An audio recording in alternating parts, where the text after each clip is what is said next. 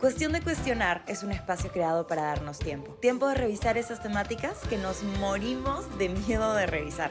Tiempo para darle una vuelta más a nuestras historias y a la de nuestros invitados. Y aunque en esta sociedad los temas tabú no se tocan ni se cuestionan, adivina qué, para mejorar, a veces solo es cuestión de cuestionar. Hola, hola, ¿qué tal amigos? ¿Cómo están? Bienvenidos a otro episodio de Cuestión de Cuestionar. Yo soy Macla Villamonte y hoy día tengo a uno de mis amigos de la vida más antiguos sentado aquí a mi costado y eso me hace sentir muy feliz y muy emocionada. Él es una persona que estoy segura que todos ustedes conocen, más si es que están escuchando desde YouTube. Él es para mí el rey de YouTube, la persona que... No digas eso. ¿Por qué? Me van a quemar. Porque yo no hago nada en YouTube hace como, ¿cuánto? Cinco años que no publico nada en YouTube. No importa, pero eres el pionero de YouTube. Bueno, me gustó, sí. Esa, esa. Entonces, la intro te la acepto. Gracias Para por haber vez. malogrado mi intro. Francisco Landa Franda y está por aquí con ¡Qué bonito! nosotros. Yeah. Amigo, si eres, para mí eres la persona con, por- con la que yo empecé a ver YouTube. Ah, O sea, yo creo que para cualquier persona que hace YouTube ahora, tú eres una inminencia.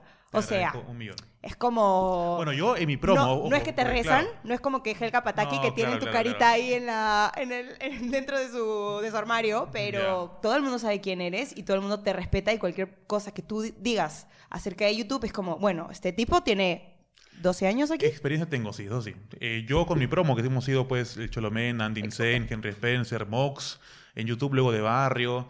Hemos sido la promo 1, seguramente. Exacto. Y eso sí, creo que sí puede dar pues un cierto tipo de, de ¿cómo llamarlo? De, de prestigio, vamos a hablar así. Eres la primera persona que tuvo... uh, Una que- parodia en YouTube. No solo una parodia, sino el que llegó a la mayor cantidad de seguidores. No sé, imagínate, a los 100 mil o al millón. No, ahí estarían Katy What the Chic. ¿Katy? Estaría Mox. Ajá. Eh, creo que ellos dos primero que nadie. Y tú tercero, digamos. Creo que yo tercero. ah, Si no fue Andy Insane, quizás fui yo. Claro. No sé, pero ahí ya tengo un poquito de nebulosa en, en- en la mente. Pero bueno, es que yo voy, yo, yo digo eso porque me acuerdo que en algún capítulo, por ejemplo, Jorge Luna contó que cuando él empezó en YouTube o cuando empezó como en las redes sociales, la primera persona a la que le pidió un consejo fue a ti. Claro. Y es como yo también. Y, y bueno, y luego viceversa, porque yo en TikTok también te enseñé a ti, Por ¿recuerdas? supuesto. Y mira, y no es por nada, yo lo digo con mucha alegría y con mucha humildad, ojalá que suene así. Todos mis amigos que han entrado hoy en día a redes, Mateo, tal, la Jimena, qué sé yo, en un inicio todos estuvieron conmigo sentados en un momento así cara a cara, preguntándome, oye, ¿cómo hago esto de acá? ¿Y qué se publica cuándo? Y yo, es más, tengo llamadas así tipo de Mateo que una vez me dijo, me acuerdo, este, mano, me han llamado para tal comercial, ¿cuánto cobro? Y yo, claro, diciéndole, ¿sabes qué? Mira, pide esto de acá, esto no, esto sí puedes pedir, esto otro no.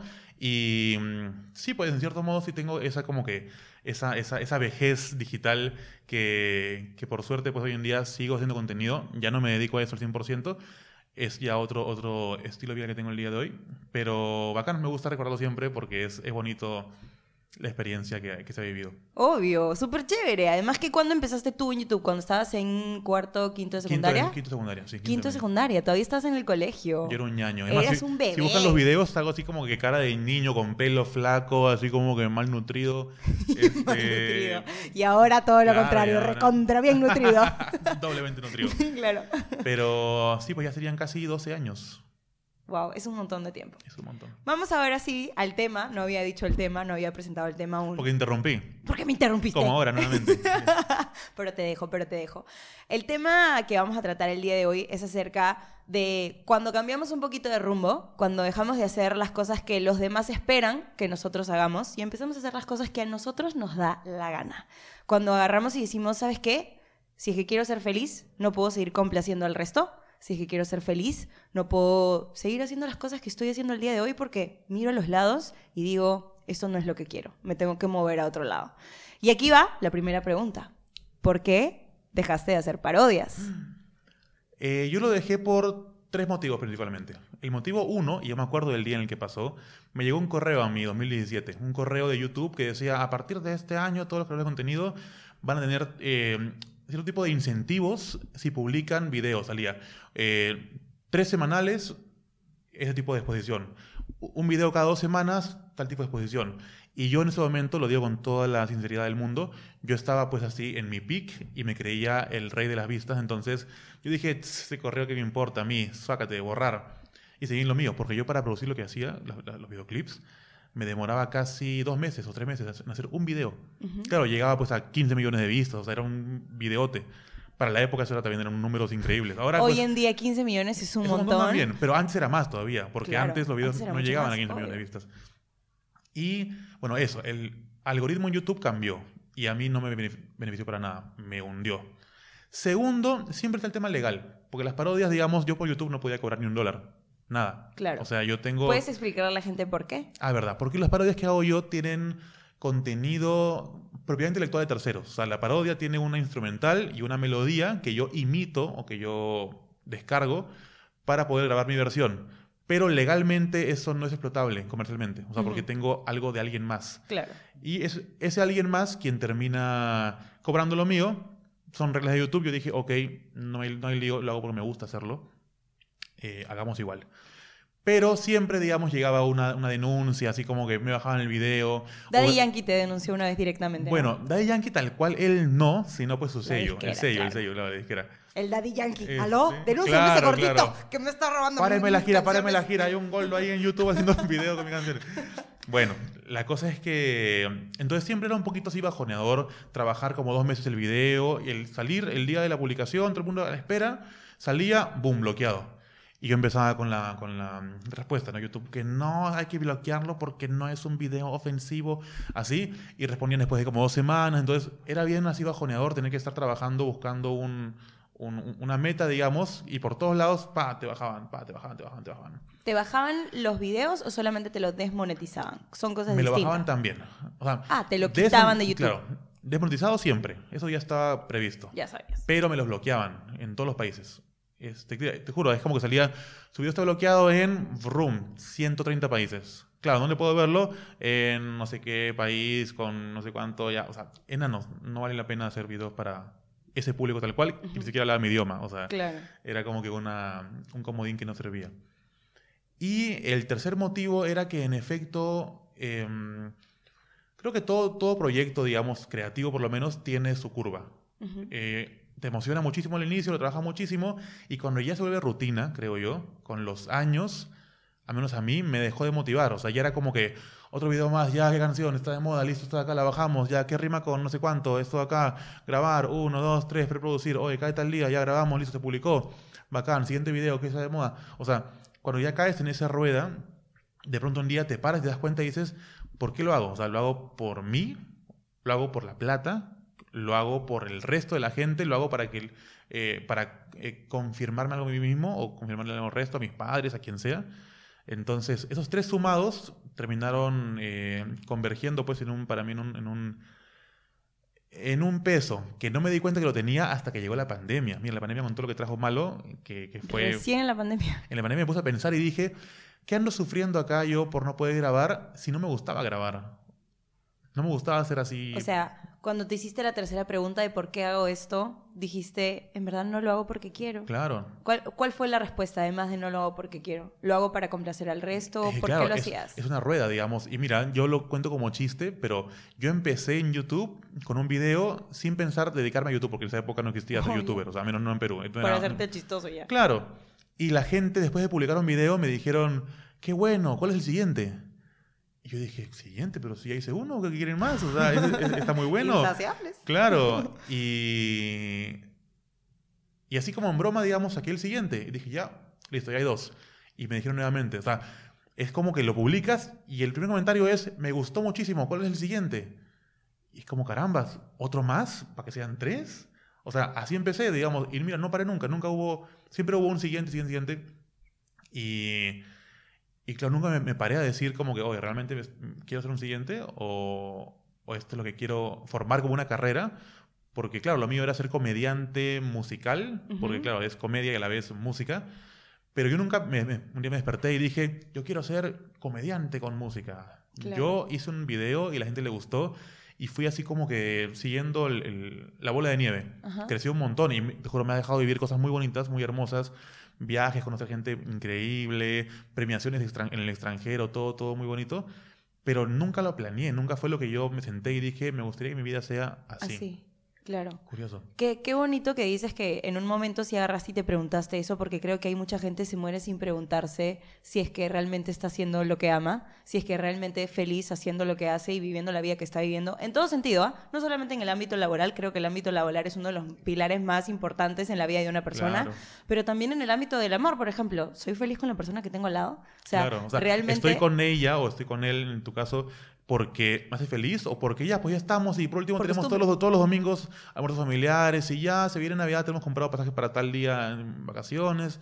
O sea, eso, eso es feo, ¿no? Cuando uno se sienta un, un segundo a pensar y darte cuenta de si en efecto estás viviendo en modo automático o estás viviendo consciente. Exacto. Y de hecho, por eso este podcast nace, ¿no? Cuestión de cuestionar, Claro. su nombre lo dice. Yo creo, lo digo también al principio de cada capítulo, si es que no han omitido la intro, para mejorar es cuestión de cuestionarnos, o sea, hacernos esas preguntas de por qué estoy haciendo esto, realmente me hace feliz, qué me hace feliz, cuáles son mis valores, qué me motiva, cuáles son las siguientes preguntas, qué cuestiones te hiciste para luego seguir cuando dijiste, bueno, ya, ok, ya no voy a ser el chico de las parodias porque esa es otra, que por tanto tiempo hiciste parodias que obviamente tu identidad era, oh, ah, tú eres el que hace las parodias en YouTube. Todavía, yo creo que la gente Obvio, todavía me- claro, todavía. ¿Quién es Franda si no es el chico que hace las parodias en YouTube? Y me costó muchísimo responderlo. Es más, quizás todavía no, no te lo puedo responder así como que redondo, eh, Claro. al 100%. Pero es curioso por varios motivos. Porque uno, yo o sea, me gusta hacer contenido. Yo me levanto en la mañana y digo, quiero publicar algo, un meme, una story divertido, que la gente se ría. Pero ¿qué lo hago? Lo hago con música, lo hago como reflexión, lo hago con una foto. Entonces, eh, pandemia, repito, me ayudó muchísimo a tener el tiempo para... Y la excusa, ¿no? Como que estamos en pandemia, no se puede hacer nada, qué mal, te odio Oh, pandemia. No puedo hacer parodias, Claro. qué pena, estoy llorando en mi cama. Este, yo probé, mira, hasta con un canal de cocina. No sé si te acuerdas, ¿te acuerdas? No, un no tiempito. acuerdo. Hicimos también los covers. Contigo era un cover Sí, también. En O sea, TikTok me acuerdo que tú agarrabas y me decías, ya mándame tu parte y grábalo así, grábalo así. Y yo te Claro. mandaba mis partes desde mi casa, lo grababa yo y Claro. tú grababas tus partes de tu casa y después los unías. verdad, pues, pucha, me da, digo, y buscando, digamos, ese- esa identidad, en verdad, no sé cómo retorné al video 1 en YouTube, a la parodia número 1, al Pantaduro. Y me acordé de algo bien bonito. Voy a ser panadero. claro. Voy a hacer comelón ya la miércoles. No, no, no. Este, en el Pantaduro yo digo, en una parte del rap, por el minuto 2 con algo por ahí, yo digo, este, no, ¿qué hago ahora, ahora, ahora? Ya grabé con la disquera, pero el tema se demora. ¿Ya? Y yo, en efecto, el Pantaduro lo hice porque yo estaba grabando un disco con una disquera, un- un- una, una canción, una, un disco de música, me refiero. Y como se demoraba mucho el productor en darme de vuelta los, los temas, yo dije, voy a hacer una parodia, o sea, voy a grabar en mi casa. Ya. Algo para, para aprender a grabar. O sea, antes de hacer parodias, tú querías ser cantante. Eh. Ya. Yo tenía ya dos canciones de chivolo, pero Ah. malísimas, malísimas. Están ahí ocultas bajo un, un- bajo un, ¿cómo se llama? Un par de, un par de libros, ahí, claro, Claro. así como que amarrado. Eh, y me gusta mucho la música, eso sí sí, tanto escucharla como también hacerla. Claro, me sale bien la comedia en la música, pero yo me tiré al lado de la comedia, así al 100% como que caída libre, vamos a ver qué pasa. Porque fue lo que te funcionó. Claro, eso y funcionó. Entonces, repito, me gustó muchísimo la etapa. Pero luego me pregunté y dije, yo soy esta persona, quiero llegar a los 50 años y que me digan, este, mira hijo, él se pone una peluca en YouTube y hace de Becky G. O sea, no, pues, este, es raro, o sea, y puede que pase, ¿ah? y repito, si alguien lo quiere hacer, puede que al final lo hagan y salga muy de puta madre y que les funcione y que les guste. Pero yo me preguntaba y decía, ¿eso quiero yo? O sea, eso es mi, meta. Y como no podía responderme, eh, volví a esto de la música y dije, mira, tengo la suerte que ahorita, por un tema ya, te diría, bueno, somos adultos, tenemos que pagar cuentas en tema económico, ya estoy bien tranquilo porque la marca de ropa funcionó muchísimo, o sea, se fue, uff, otros niveles. Entonces ya puedo jugar con mi vida. ¿Qué hago? Si quiero hacer música y no vendo ni una entrada, ni siquiera un dólar por Spotify, no me importa. importa. O sea, yo dije, quiero hacer, quiero levantarme en la mañana y hacer lo que me gusta.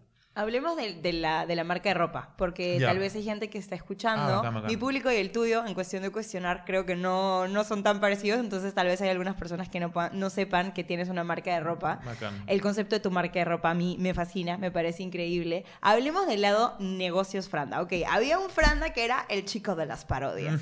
Pero sí. hay otro Franda que yo también conozco muy de cerca, que también era el Franda. Bueno, tu papá toda la vida te ha enseñado acerca de finanzas y de números. Mi padre me ha enseñado a hacer un, así, un... ¿cómo llamarlo? Un loquito de preparar las cosas, de trabajar, de estudiar, de perfeccionar un proyecto. O sea, mi papá es un topo de biblioteca tal cual y admiro mucho eso de él porque yo saqué eso, lo mejor, digamos, y yo me he convertido en alguien así, creo yo, sociable, normal, pero que a puerta cerrada, te juro yo, estudiando y haciendo negocios y todo lo que sea, me he abierto un mundo y me encanta, me encanta cada vez más. Un nerd eres. Un nerd, soy un nerd, tal cual, un nerd, no, no, no, no, miento. Me encanta. Entonces, por ese lado también tienes como que tu vena de, de, de persona que, que, quiere hacer negocios y de que quieres, este, no sé, numerito, numerito. Es que el, el número, el, el proyecto, perdón, Franda, sí funcionó mucho como negocio porque yo reinvertí muchísimo. O sea, en Franda yo invertí... Todo lo que entraba. Todo lo que entraba lo invertía en calidad, eh, bueno, por supuesto, en equipos audio y visuales cámaras, lentes, iluminación, software para edición, em, micrófono de condensador, interfaz de audio, amplificadores, monitores, todo. Entonces, y es carísimo, perdón que hablo ya de números, pero lo que se reinvierten para llegar a un nivel así de productor audiovisual es muchísimo. Y yo he invertido mucho, mucho, mucho ahí. Pero ¿qué pasó? Me di cuenta que todo retornaba. O sea, al hacer un contenido bueno, con calidad buena, y este, trabajándolo bien, repito, retornaba en mayor tipo de contratos o mayor cantidad de, de, en, presupuestos para cobrar, no sé qué. Y me gustó esa, esa, esa magia, ¿no? De como que algo bueno, bien trabajado y bien invertido, se convierte en algo que da más todavía. Claro. Y, mm, y, luego vinieron, digo, aparte de lo de las parodias que también reinvertiste, también has hecho otros 50 mil negocios, porque tal vez la gente no sabe, pero antes de que Big Panda creciera, que es la marca de ropa, creciera y sea lo que es el día de hoy, que literalmente ya estás yendo a vender a Chile, estás yendo a vender como a otros países, ya se está internacionalizando tu marca. México, cabrón.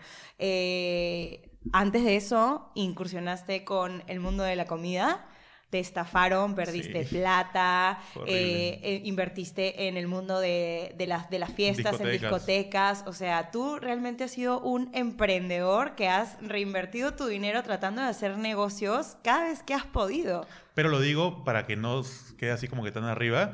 He hecho muchos negocios de los cuales me han funcionado la mitad nomás. O sea, pueden haber sido cinco o seis grandes y tres se me han caído al recontra subsuelo y me han dejado a mí así contando, repito, para llegar a fin de mes por, por, mucho tiempo, ¿ah? por mucho tiempo. Cuéntala la estafada, por favor. Porque eso creo que no lo has contado nunca. Pero, mira, legalmente no puedo contarlo todavía, porque tenemos una, una denuncia en proceso. ¿Todavía no se resuelve? Han sido, bueno, son creo que siete años, han pasado cinco. Y sé que legalmente, cuando una vaina está así en, en, esa cosa de acá, uno no puede salir públicamente, según entendí, claro, claro, a contar detalles, porque creo que uno puede como que desviar la opinión, no sé qué, no sé. Pero cuéntalo en líneas generales, sin detalles. Con un par de amigos nos juntamos a hacer un restaurante grande en la avenida Benavides y cuando estábamos a punto de abrir, la dueña nos hizo algo, pasó algo, digamos, de parte de ella que ya no quería y nos tiró todo al suelo el proyecto, nos dejó con todo la inversión puesta en el local, con todo comprado y nos quedamos en la calle, o sea y todo ese dinero se fue al tacho. Sigue ahí, o sea, sigue ahí. Si tú un día vas y eh, eh, te metes por la ventana, digamos, puedes sacar de ahí todo lo que está adentro que hemos comprado y que aún no se puede sacar. Aparte de la inversión pagada, perdón, eh, por el, el, adelante de renta y qué sé yo. Números muy grandes para mí. O sea, yo aún no llego a esos números este, en mis proyectos propios, pero con ellos, como éramos como seis, sí se llegó. Y nos quedamos en el aire yo estaba bien, bien, bien preocupado. Claro que sí, sí, pues es que en el mundo de las, de las inversiones y de los negocios es así, a veces haces un negocio y te sale bien, a veces haces un negocio y te sale mal. Pero ¿sí te gustó? ¿Te gustaba esa parte o es algo que ya no harías nunca más? Eh, lo haría nuevamente, sí, pero lo haría yo a la cabeza. No digo que ellos sean malos en lo que hacen, sino que como yo trabajo me gusta tomar el control de las cosas porque tengo, creo yo, ese tacto, sobre todo por el la parte del público, o sea, me refiero eh, si yo voy a hacer en, mis redes una promoción o asociar un negocio a, mi proyecto, no me gustaría que alguien vaya y tipo me diga, oye, fui a tu negocio y te invento, no sé, dice que cierran a las 7 y han cerrado a las 5. Y es como que yo sé, pero, pero yo, yo, no estuve ahí, perdón, o sea, si hubiera estado yo ahí o hubiera sido yo el jefe máximo del proyecto, no se me ocurre ni fregando hacer una promoción o lo que sea y fallar a la gente tan descaradamente, ¿no? Claro, como que tu nombre está involucrado, dices, Claro, entonces tengo- tú tienes mayor responsabilidad porque eres una persona más pública que el resto. Y quiero cumplir, digamos, al pie de y sobre todo más que cum- cumplir, sorprender. O sea, eso quiero yo con lo que sea que haga con mis proyectos. Y luego vino Big Panda y Big Panda sí funcionó bien. ¿Y eso sí te hace feliz? ¿Te Big gusta? Panda se demoró muchísimo en estar bien. Sí. porque salió en el 2017. Big Panda es una marca de ropa de tallas grandes. Tenemos desde la L hasta la 7XL ahorita. Y si viene alguien que no le queda la 7XL, Franda te hace la 8XL. Y ese No concepto... en el momento, pero Claro, para el siguiente, pronto. siguiente temporada, o sea, siguiente colección. Si usted va y no le queda la 7XL, avísenos, porque para la siguiente temporada ya va a haber 8XL por usted. Entonces, eh, Big Panda salió y se demoró mucho en, en- en funcionar. Yo tenía la suerte de que la par estaba lo de Franda corriendo muy bien y yo podía cobrar por ahí vivir de eso. Y a Big Panda, digamos, le tenía que resanar todas sus pérdidas Ujú. eh, por años, por como tres años, creo, tres Ujú. años. Así, va pagando más y más y más y más, más que cobrando, pagando. Y una vez que funcionó Big Panda, ahora Big Panda me mantiene a mí y de lo más cómodo del mundo. O sea, eh, el equipo que estamos ahorita somos un montón de personas en Big Panda, somos como creo que 22, creo, en total.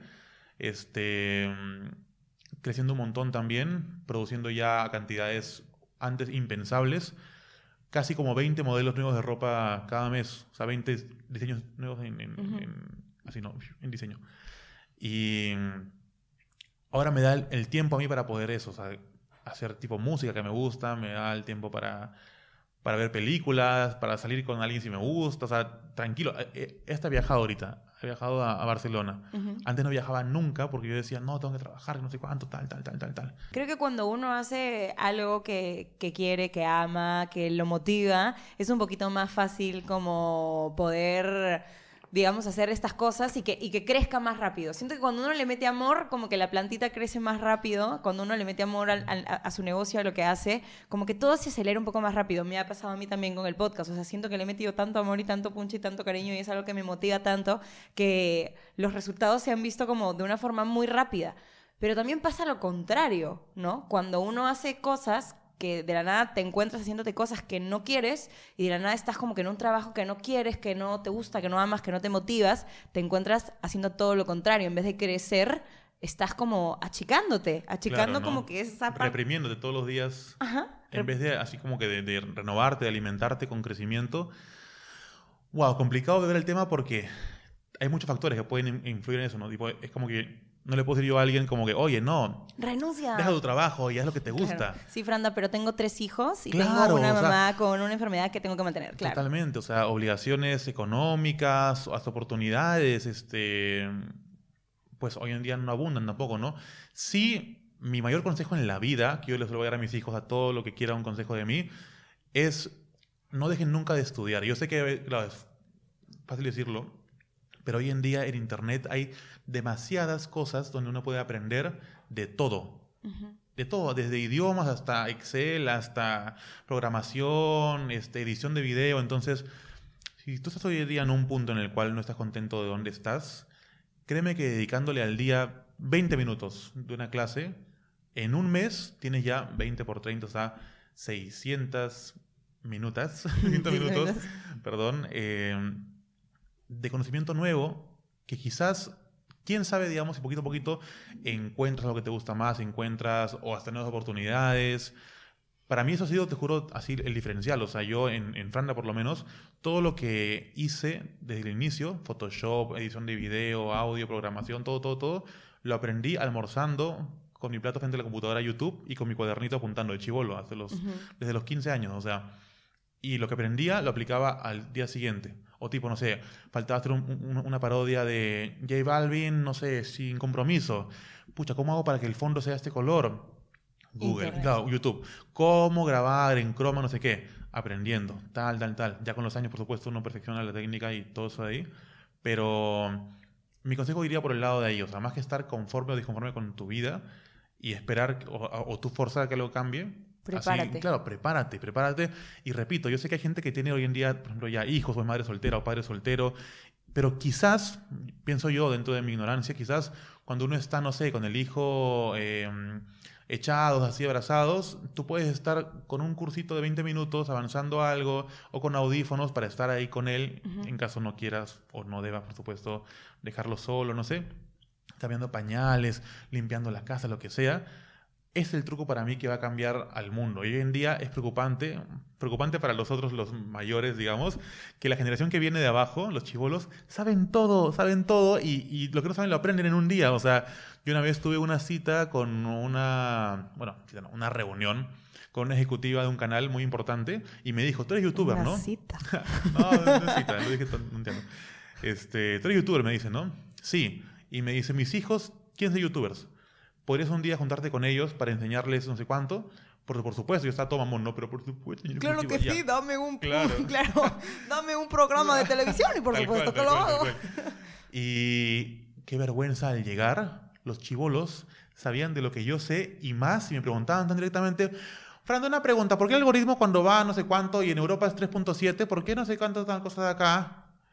Yo tenía que meterme así un poquito la lengua al trasero para poder responder algo que no sea en verdad tontería y media. O sea, claro, respondí cosas que, eran útiles para ellos, pero me asusté porque eran chivolos de nueve años, creo, y me decían tal cual. Me decían, este, ¿por qué la iluminación en un video influye, influye no sé cuánto de acá? Si es que en TikTok hay videos que están mal iluminados y no sé cuánto. Tengo ganas de decirle algo como que inteligente de parte mía para quedar como autoridad, ¿no? Como que él vino a enseñar. Bueno, ya, y así he conocido un montón de chivolos nuevos que están, que se comen al mundo. Entonces, mi generación, la que está un poquito por debajo y la que está por encima y la que está también por encima, deberíamos prepararnos, porque el mundo va a cambiar muchísimo con este consejo que le acabo de dar yo. Gratis. Les voy a cambiar la vida, estudien. Me parece un súper buen consejo ese de estudiar, ¿no? O sea cualquier cosa que nosotros querramos aprender, cualquier cosa que nosotros querramos hacer, cual sea cual sea la cosa que nos guste, si queremos cambiar de rumbo en algún momento de la vida, prepararnos para eso, creo que es lo primero que tenemos que hacer para asegurarnos de que no vamos a fracasar, ¿no? O sea, siento que igual si uno se lanza a una piscina, si es que uno está pensando en cambiar de rumbo, cambiarse de trabajo, emprender, hacer esto, hacer el otro, o dejar de hacer lo que estás haciendo, si es que quieres cambiar el rumbo, lo primero que tienes que saber es cómo manejar el timón para llegar al lugar al que quieres llegar. Si no has leído las instrucciones de cómo manejar el timón, ¿cómo llegas a ese lugar? Hay un, dicho, digamos, que ojalá me lo pueda recordar tal cual para que suene bonito, pero la idea es algo así como, ¿cómo esperas de acá a un año estar en un lugar diferente si hoy día no haces nada diferente? O sea, no cambias nada en tu día a día para estar de acá a un año en un lugar distinto. Qué importante es no esperar así como que sentado ya, pues que, no sé, que me asciendan, que me llamen de Coca-Cola Company para trabajar de, no sé, community manager, no sé qué. Sentado, como si tú estuvieras ahí eh, con una lupa, ¿no? Que el mundo está puesto en ti. No, o sea, el mundo está que rueda todos los días y se mueve tan fuerte y tan rápido. ¿Cómo esperas tú de acá un año eh, que algo cambie si no estás tú hoy día cambiando, repito, 20 minutos al día? No te digo 5 horas, 8 horas, no. Si puedes media hora, perfecto. Y en mi caso, yo te juro que ya me volví adicto. Yo aprovecho cada tiempo libre para estudiar lo que sea. He estudiado contabilidad, he estudiado para, para la empresa, ¿no? He estudiado contabilidad, he estudiado hasta ahora estoy que llevo un curso de mecánica automotriz, porque me llegó al pincho ir al, al, mecánico la vez pasada y no saber qué decirle, ni cómo responderle. Y dije, qué vergüenza. Hola, señor, tengo un carro, no funciona. ¿Ve usted claro, qué pasa? Claro, claro, Creo que tiene un motor ahí. Entonces, este, he encontrado un curso de dos, 12 clases gratis en YouTube, una hora cada clase y estoy manejando lo que sea, o cocinando, audífonos, viendo, aprendiendo, o sea, es para mí el truco de la vida eso de ahí. Claro. Hablemos ahora un poco de la parte externa. Ya hemos hablado mucho como que de la parte interna, de que sí, dejaste de hacer parodias, este, te empezaste a dedicar un poco más a Bispanda. Uy, no lo hemos dicho, vas a sacar también tu, tu disco un disco propio de canciones propias, ya no parodias. ¿Esto sale cuándo, este podcast? El 9 de noviembre. Noviembre. Quizás por ahí en esos días ya va a estar el, link en, Spotify para que lo puedan escuchar. El pre-save. El pre-save. pero sí, Branda está haciendo ahora su música propia.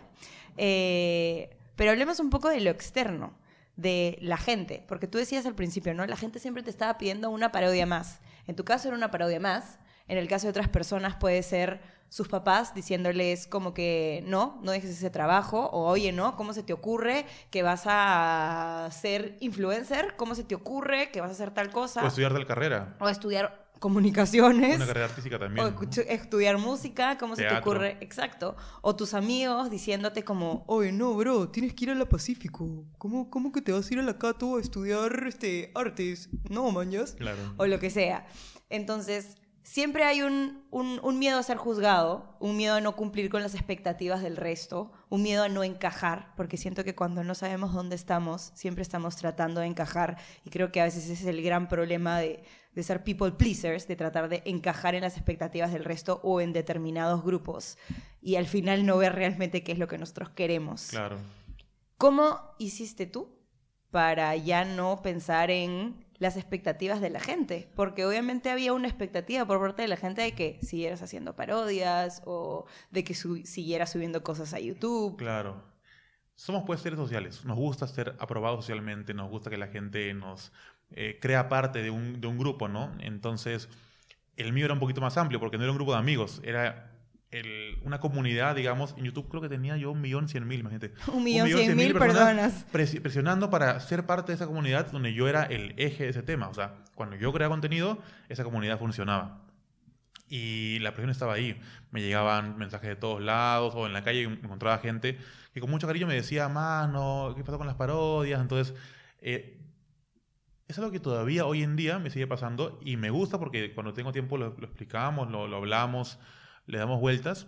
Pero yo creo que a mí me ayudó, uno, no apurarme, o sea, no, no querer, digamos, cambiar un día para otro. No es que yo salí y dije, no más parodias, ahora yo soy, te invento, no sé, guitarrista profesional. Entonces, claro, y, y- y forzarlo no, porque forzarlo va a crear, creo que la respuesta opuesta, ¿no? Es como que yo soy guitarrista profesional, no, tú eres parodiador. O sea, como que esa respuesta, si uno la, la, la, la, potencia, la fuerza, seguramente te va a llegar como duro. Ujú. Yo lo hice poquito a poquito. Eh, publiqué cada vez menos, saqué luego, mira, saqué en pandemia dos canciones muy fuertes, creo yo, que eran parodia, pero eran una medio así como reflexión. Uh, la de Residente. Residente, Te ayudé, me sí. acuerdo. que eran, repito, una, un punto medio, porque ¿qué? Si era parodia porque usaba la pista de otra persona e imitaba su métrica, imitaba también sus terminaciones de vocales, pero no era para reírse, era para pensar. Y la gente, me, mucha gente me dijo, oye, ¿sabes qué? Tu, tu comedia me llega al pincho, pero tus videos para pensar, o sea, tus videos estos de, De reflexión, Creo que la de, la de René era con respecto a la violencia de la mujer, ¿no? ¿te acuerdas? No, aparte contigo hicimos el intro. Sí, claro, yo hice Claro. la parte de la mamá. Claro, el inicio. Eh, no, esa era la en cuanto al respeto a la cuarentena. Que no, es, no es un tema así de... de- Claro, que en esa época el COVID estaba aquí y había mucha gente que no se lo estaba tomando en a serio y tal. fiestas, reuniéndose y cosas, ¿no?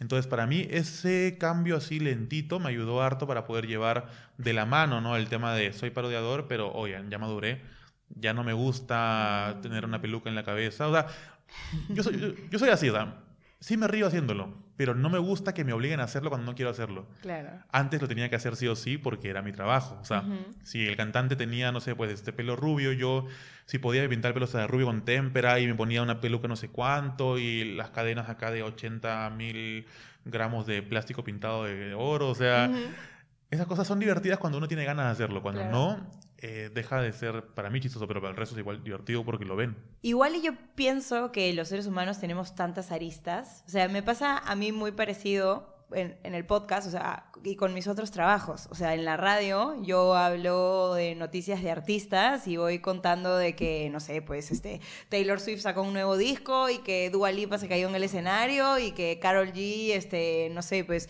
regaló mil dólares en una bailetón en su último concierto, ¿ya? Pero luego vengo acá y me pongo a hablar de cómo hacer para que tengas una mejor relación con tu cuerpo, de Claro. cómo eh, empezar a hacer las cosas que te hacen más feliz, de cómo eh, tener una mejor relación con la comida, de cómo hacer cuando tus sueños no se cumplen. Y vengo aquí y lloro y cuento mi vida. Y esta también es macla, o sea... Es verdad. La macla de la radio en Estudio 92 que te cuenta los chismes de tus artistas es la misma macla que está sentada aquí frente a Franda hablando de cómo hemos cambiado nuestras vidas y cómo ahora estamos haciendo cosas que nos hacen más felices y, y- y- y es como parte de crecer, como tú dices, ¿no? Es parte de madurar, es parte del trabajo que hemos hecho nosotros Eh, pero obviamente también sigue estando el Franda que día a día te pones en, historias como que cosas que y memes y tontería y media y que estábamos hablando de qué te vas a disfrazar ahora en Halloween. Para esto Halloween ya pasó. Estamos entre Baby Otaku y QR, falso. QR falso. QR falso de concierto. de concierto. Es decir, pon acá la foto si puedes en edición, un QR falso de concierto. Vamos a ver cuál, cuál llega a ser tu... O que te pase si te ocurre otra cosa. Ojalá que no, porque me, me, ahí. es el QR falso. Este, y yo también soy la macla que en su cumpleaños este, estuve borracha, bailando, perreando con todos mis amigos y dándome besitos de tres. O sea, es como, pero también soy esta macla. Es verdad. Somos seres que podemos hacer de todo y que la gente espere que yo esté todo el tiempo llorando y hablando de cosas serias. Eso no es así. Y curioso que tipo a los comediantes por lo menos les pasa harto porque amigos nuestros, Mateo, tal, yo sé que les pasa también. Uy, la presión de que siempre tienes que estar con el chiste. Siempre es divertido, pero oye, ¿por qué estás serio? Y tú eres comediante. Mano, tenía un día de mierda, eh, sorry, pero no, no, a ver, un chiste, ¿cómo fue tu chiste este en el evento? De que, ya, esa vaina es horrible. Eh, y trabajar haciendo comedia, menos yo cuando estuve en mis épocas más complicadas, creo yo, así como, como persona, digamos, como individuo, eh, me dolía mucho que la gente en la calle me decía, jaja, mano, tú eres un cague de risa, y a ver, hazte, cántate vez una, una, una parodia, cante, uno, dos, va, me hacían con la mano así, como para el tiempo. Y tú no eres un mono, no eres un mono y, y, con respeto a los monos, por supuesto, que también este, este podcast. este, pero era, era bien fuerte y más aún cuando yo estaba muy mal, no tenía ganas siquiera de, de hacer nada por la vida y para pagar las cuentas lo que sea tenía que publicar un siguiente video. Entonces era, me voy a sentar en mi, en mi escritorio, en el pianito, a componer, a ver qué hago para el siguiente video de comedia cuando no quiero reírme, quiero ver a llorar ahorita. O sea, y era bien fuerte eso, esa lucha interna. Y peor aún, cuando yo estaba más mal todavía, entrar en redes eh, y que gente me decía a mí, la paso muy mal, pero con tus videos la paso muy bien, me da envidia tu vida. Ser tú es, es muy, muy lindo. Y tú como yo con llorando encima de tu teclado, juro, comiendo tu y Claro, tal cual. como David Jones, así con mis tentáculos tocando todo triste. claro. A veces he respondido, le he dicho, oye, ¿sabes qué? Estoy mal también, o sea, te lo cuento para que, para que sepas, ¿no? Digamos que no lo que sale en redes es siempre verdad. Eh, la felicidad vende. Y si nos queremos poner así de crudos, muchos de nosotros, sí, ya también por épocas, hemos a veces fingido estar bien para publicar cosas bonitas, divertidas, porque la marca te lo pide y luego no llegan los contratos y qué sé yo. Pero me parece importante mucho este, cosas como esto de acá, ¿no? Estar en un podcast para poder conversarlo. Quizás por ahí alguien ahora nos está viendo, dice, yo también estoy mal y lo seguí a ustedes y pensé que su vida era hermosa. No, o sea, uno elige muy bien qué publicar en sus redes sociales porque al fin y al cabo nos gusta también tener sí, este, una red social bonita. Pero creo que eso le pasa a todo el mundo. No creo que yo, yo no creo que sea algo que nos pase solamente a los creadores de contenido. Yo creo que todos, todos, todos, estamos constantemente siempre tratando de mostrar a los demás. Ah, claro. Como lo mejor de nuestras vidas. Pero hay gente, y yo lo sé por experiencia, hay gente que sigue creadores de contenido o influenciadores y cree que su vida es despertarse en un hotel cinco estrellas y, ay, justo me llegaron 30 zapatos nuevos de regalo, gracias, y, oh, qué sorpresa, una invitación para el concierto de este viernes. O sea, creen que el día a día es así. No, ese es el, storytelling que uno se arma para vender un día bonito, pero en el medio puede haber habido problemas de no sé cuánto, hasta problemas de estómago, este no sé cuánto, estoy peleado con mi enamorada, con mi papá, mi mamá, me odio no sé quién, no tengo amigos, o sea, hay cosas así que pueden pasar tan fuertes en lo esconde, digamos, en su red social.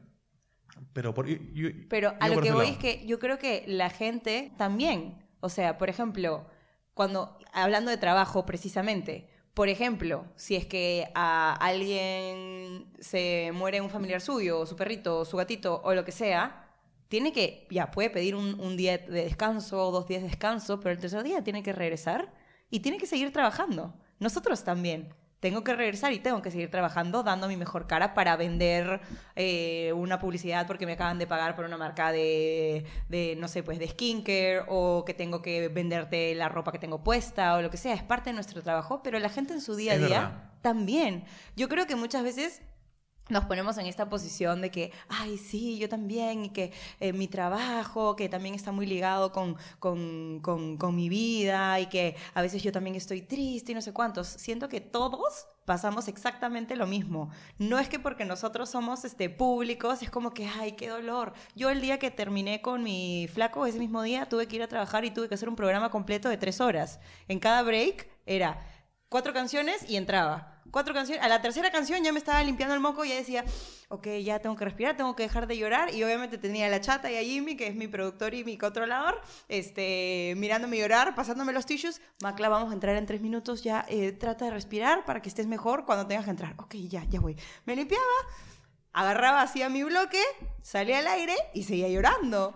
Entonces, yo creo que la gente en su día a día también, también tienen días de mierda y tienen que seguir trabajando, porque la vida es así, como tú decías en un momento, la vida no se detiene y las cosas no dejan de pasar porque nosotros hemos tenido un mal día. Seamos creadores de contenido y sea esta nuestra, esa nuestra chamba, seas cantante y sea esa tu chamba, tienes que ir y dar tu concierto, seas lo que seas, tienes que ir porque la vida sigue.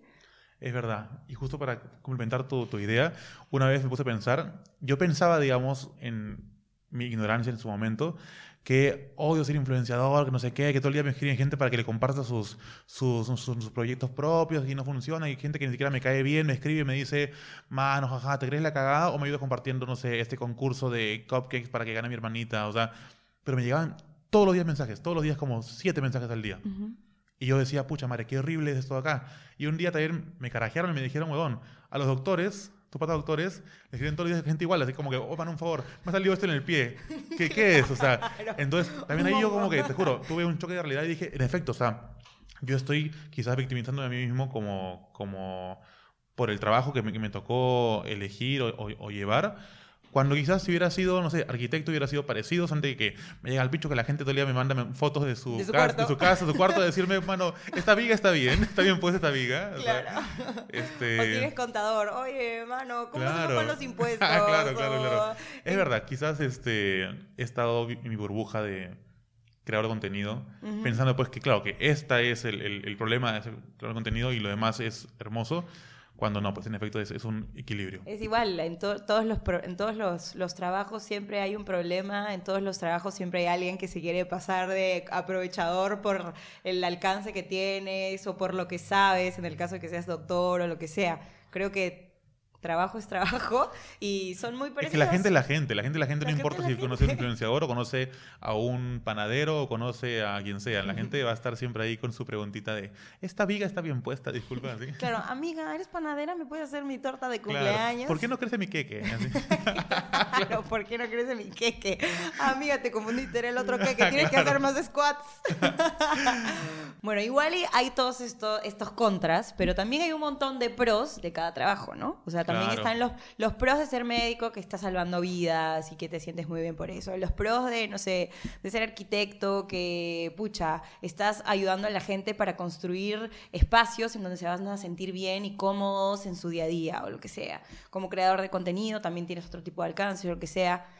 Con lo que estás haciendo ahora, hablemos un poco más de, la, de lo de la música, porque ahora estás haciendo música. ¿Qué es lo que más te gusta? ¿Cuál crees que son los pros de ahora decir, ¿sabes qué? Gente, ya no voy a hacer parodias, ya no soy fan del chico de las parodias, siempre me ha gustado la música. ¿Ahora te vas a denominar como cantante? ¿Ahora vas a ser fan del cantante? no sé, díganme ustedes. ¿El reggaetonero? ¿El gordito que canta? ¿Qué vas a hacer?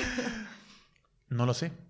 Que la gente sea la que decía, ¿no? Quizás sí me gustaría más el, el, el, así, la etiqueta músico, porque aparte es bien amplio, ¿no? Un músico puede ser, este... Es que músico siempre ha sido. Es verdad porque siempre has hecho parodias que estaban ligadas con la música. Tú siempre has producido, es que si la gente no sabe, tú produces todas tus canciones. O sea, sí, también trabajas con Alejandro, que es su productor, pero en tus parodias del día a día, si no era algo gigante, lo haces tú todo. Estudié producción musical para poder hacerlo. Exacto. Lo estudié en línea. Eres este, músico. Sí, en efecto sí. Pero entonces, lo que más me gusta de, este, de esta nueva rama, digamos, es que toda la vida, bueno, últimos años de mi carrera de youtuber, yo me dediqué a vivir de los números, que es una tortura. Es decir, ¿cuán bueno soy? Este video, a ver, los publiqué ayer, ¿cuánto tiene? 30 mil vistas. Claro, un millón de vistas. Ah, soy muy bueno. El siguiente video, lo publiqué ayer, este, no sé cuánto. ¿Cuánto tiene? 50.000 vistas. Uh, soy el no, peor. no soy bueno. Claro. Ya no soy bueno como antes. ¿Qué pasó? O sea, esa vaina te come la cabeza siempre porque sales un nuevo video y, y supongo yo pues que esa, esa carrera contra el tiempo y a la par, digamos, tus amigos, tus, tus eh, compañeros también en, en redes sociales sacan un nuevo video con 8 millones de vistas. Yo antes era ese, ¿por qué no, ahora no 8 millones de vistas? O sea, esa lucha, digamos, de números es horrible cuando ya estás tú de salida con todo lo que aparte de conteno, que está en el tema legal, el tema emocional, no sé qué tal, tal, tal. Em, la música y lo bonito de la música ahorita es que yo no estoy persiguiendo una moda. O sea, no quiero hacer música como Bad Bunny, que me encanta Bad Bunny, por supuesto, pero no quiero seguirlo a él, ni seguir lo que hoy en día está así trendy en, en- en los, en los ritmos y cosas, porque quiero hacer lo que me gusta a mí. Si me pegan ganas de hacer una canción con solamente un palitroque y mi voz, eh, claro, que sea bacán, hacerlo muy bonito, que me guste a mí, me encanta. ¿Por qué? Porque prefiero que nos guste a mí y a 100 personas nomás, en vez de un millón, a 100 personas, y que con esos 100 yo sea así muy unido y que seamos una comunidad de 101 personas así bacanes, que se escuchan y qué sé yo. Prefiero eso antes que perseguir los millones de reproducciones y nuevamente estar con, con la parte fea, así sentirte como que vacío por dentro y decir, eh, no llegué al millón de vistas con tal canción, perdón, de escuchas con tal canción, no funciono. No, o sea, el disco, la idea del disco, perdóname, es hacer música que escucharía yo en mi casa, que me gustaría yo este, que me presenten a mí, y que la gente que coincida conmigo en esos gustos me diga, oye, qué paja lo que haces, eh, haz más, pero de eso que nos gusta. No persigamos el, el tren de TikTok con tal música que es así para que suene. Bueno, igual TikTok es una herramienta súper poderosa, igual la, la quiero usar, pero no quiero componer en base a que suene, que suene mucho. Prefiero que suene poco o que suene mediano y que me guste a mí antes que perseguir todo otro y nuevamente caer en ese torbellino, claro, ese remolino de, de Hacer angustias, las cosas ¿no? por los otros. De angustia, claro, por los otros y por los números. Creo que es un- una nueva enfermedad que le va a pasar al mundo entero, que es em, cuán exitoso soy yo según cuántos likes tengo, cuánta gente me sigue, cuántos me escuchan, hasta un perfil privado, digamos, alguien que sube una foto, cuán linda soy o lindo soy, depende de cuánta gente me da like en la foto. Si la foto sale con, no sé, pues con mi perro, tengo 10 likes, hago en bikini, tengo 500 likes. Ujú. Ah, ya, si quiero ser linda, tengo que estar en bikini. Entonces esas vainas también están, que creo yo hoy en día, como que tergiversan mucho ¿no? el, el- el pensamiento de, del usuario en, en digital. Y creo que es importante también acá conversarlo, sacarlo a la luz, para que la gente tome conciencia de eso y dejar de, de así pues, de, de modificarnos en cuanto a gustos y lo que queremos hacer por conseguir aprobación social.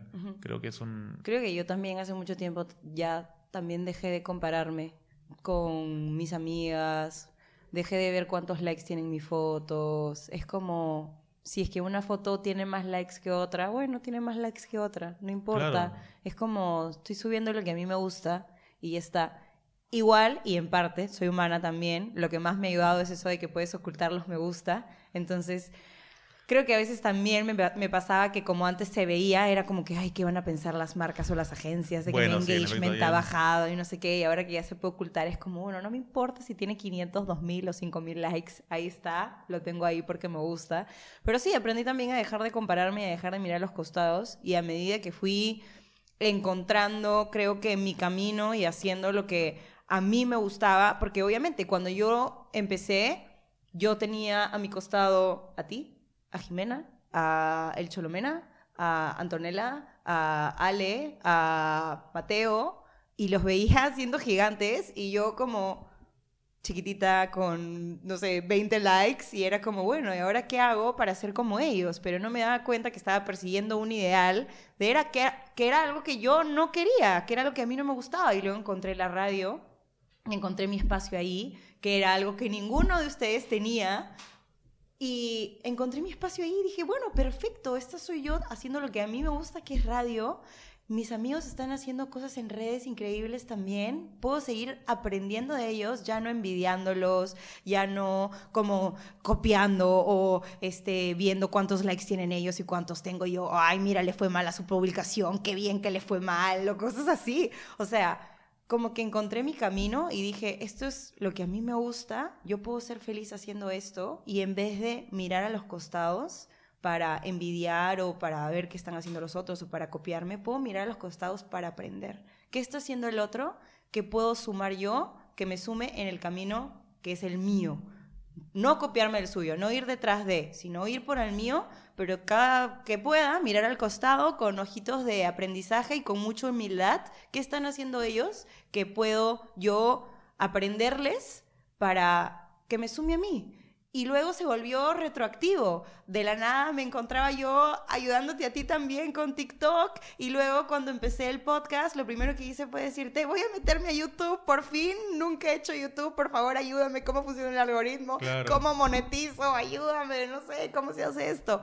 Y se vuelve retroactivo, ¿no? O sea, yo te ayudo a ti, tú me ayudas a, a mí, crecemos juntos y ya nadie está fijándose en los likes, ya nadie está fijándose como que en, no sé, cuánto éxito tiene el otro, sino que creo que ahora muchos de nosotros, de lo que éramos hace 10 años, estamos más felices que nunca haciendo las cosas que amamos y creciendo juntos en comunidad. Entonces eso a mí me parece muy, muy bonito y me hace sentir muy bien como de el Franda que era antes, como que todo lo que has crecido y todo lo que has cambiado y que ahora estés haciendo algo que amas, para mí es como me hace sentir súper feliz y siento que yo estoy haciendo lo mismo. Entonces es como, siento que hace 10 años estábamos en una sintonía, ahora estamos en una sintonía mucho más como que, no sé, arriba tal vez como siendo más felices, pero al mismo tiempo como que siguiendo aprendiendo el uno del otro, ¿no? Entonces eso me parece bravazo y me, me, alegra mucho que hayas venido aquí, amigo, para contar un poco de tu historia, para actualizar tu caso y para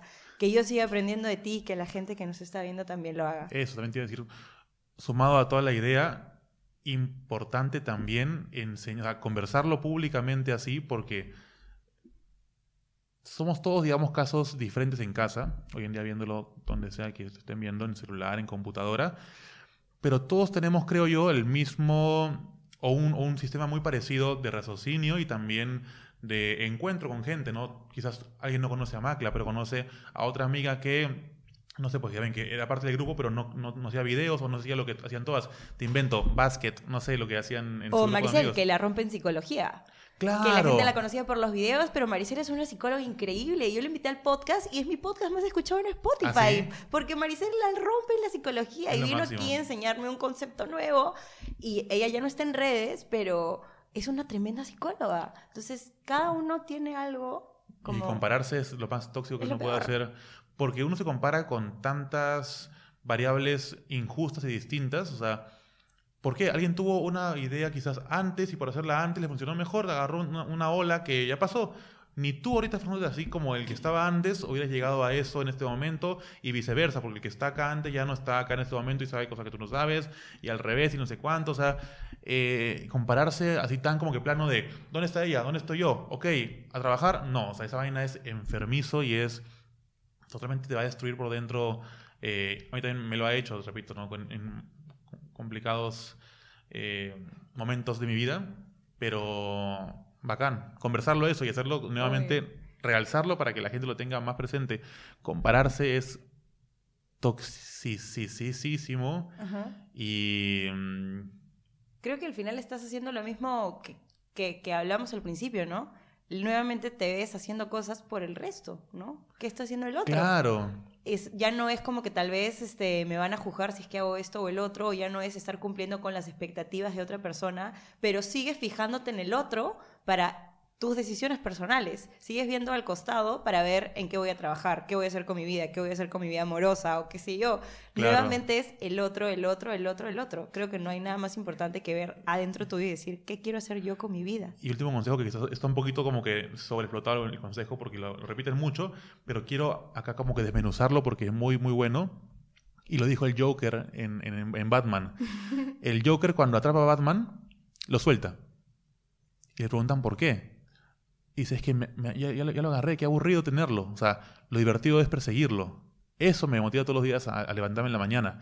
Eh, en la carrera musical, por lo menos, yo por supuesto no he llegado a, a tapar a Batman, o sea, a ser así como que un, un, Latin Grammy winner así máximo. Claro, con Bad Bunny. Claro, pero lo he escuchado a gente también así que dicen, eh, si tú no estás disfrutando el camino, no serás feliz nunca porque siempre va a haber un paso más para llegar. O sea, tipo, si ganó un Grammy, ahora quiero tres Grammys. O ahora quiero, no sé, pues, este, que me premien por tal otra cosa, o hacer una, una, una canción para una película. O sea, nunca está la meta, siempre está más arriba.